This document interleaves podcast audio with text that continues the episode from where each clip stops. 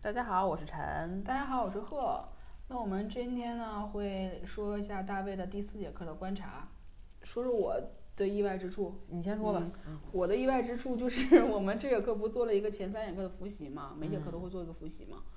因为我们每周只上一节课，之后上周是大卫还去了趟就是三亚玩了很长时间才回来，嗯所以我觉得这时间比较久，嗯，然后我就觉得他可能就会忘记。对，这大卫非常没有信心。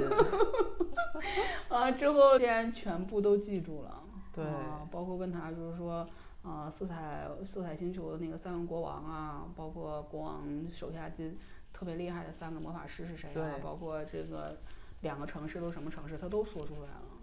对，然后我就觉得，嗯，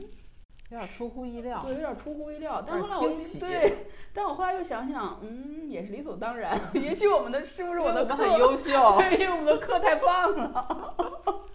我觉得啊，要夸一下我们自己的，就是我们这种形式非常好， 嗯，就是我们把它变成了一个，就是有一个故事情节，有个动画片儿，对，完之后让他们有一个很好理解的一个角色代入。啊我觉得这个东西可能是帮助他记忆这个小知识点的一个特别特别有效的方法。对，因为我我们其实之前学教育学的时候也说过，比较有效的课程有一个很重要的点，就是尤其越小的孩子越是啊，就是给他讲故事，嗯，然后把这些知识点用故事形式讲出来，他一定是会呃印象更深刻，而且理解更好的。对对对。我们还有一个特别珍贵的特点，就是我们在这个小动画片儿结束之后，我们还会紧接着联系一个小游戏。对，这个游戏会加深他对刚才那个知识点的一个理解啊。今天我们玩的就是一个贴五官的游戏，对，嗯，玩的还不错，虽然他最后输了。对输的很不服气， 为什么两个成年人赢了个孩子在那儿窃喜？但是我们都很努力的玩着对这个游戏。就是我们会给他做一个演示，之后包括把规则给他说清楚，让他理解这个游戏，之后让他嗯把这个游戏和我们一起，对，在一个起跑线上一起玩儿。对，其实我还挺开心的，就是大卫很享受做游戏这个过程，嗯嗯，他很积极参与，而且就他对结果有点那个执着，也说明他很认真的在干这件事情。我觉对得还对挺对，还是很投入的。对嗯，我觉得我们非俩常开这个心啊对，我觉得我们俩就是这些课磨的还不错。嗯。嗯然后我我也观察到，我发现他就是那个从绘画这个角度来讲，从美术这个角度来讲，他就是比以前表达欲更强烈了。嗯嗯，这个也是我觉得挺就挺开心的事情。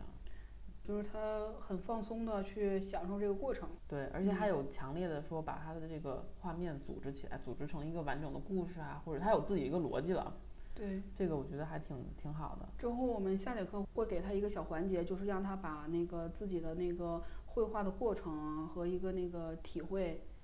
展示出来。我觉得这个过程也很重要，比如说嗯用一个聚光筒啊，或者一个手电筒啊，或者用特殊的形式，让他感觉上这个东西是被重视的。对，嗯，就是这个这个也是我们说的有效的课程嗯要具备的特点，就是让孩子最最后的这个结果是能跟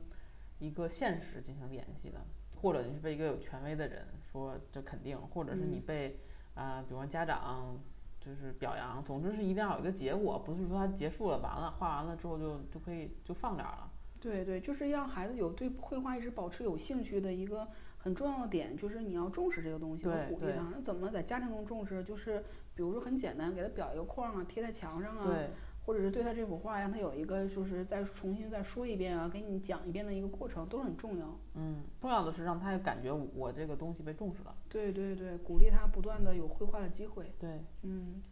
行，那我们就下节课做一个色彩总结，嗯，之后就开始进入我们的线条课了。新的单元了，嗯嗯嗯，行，好那我们就到这儿。好，嗯，拜拜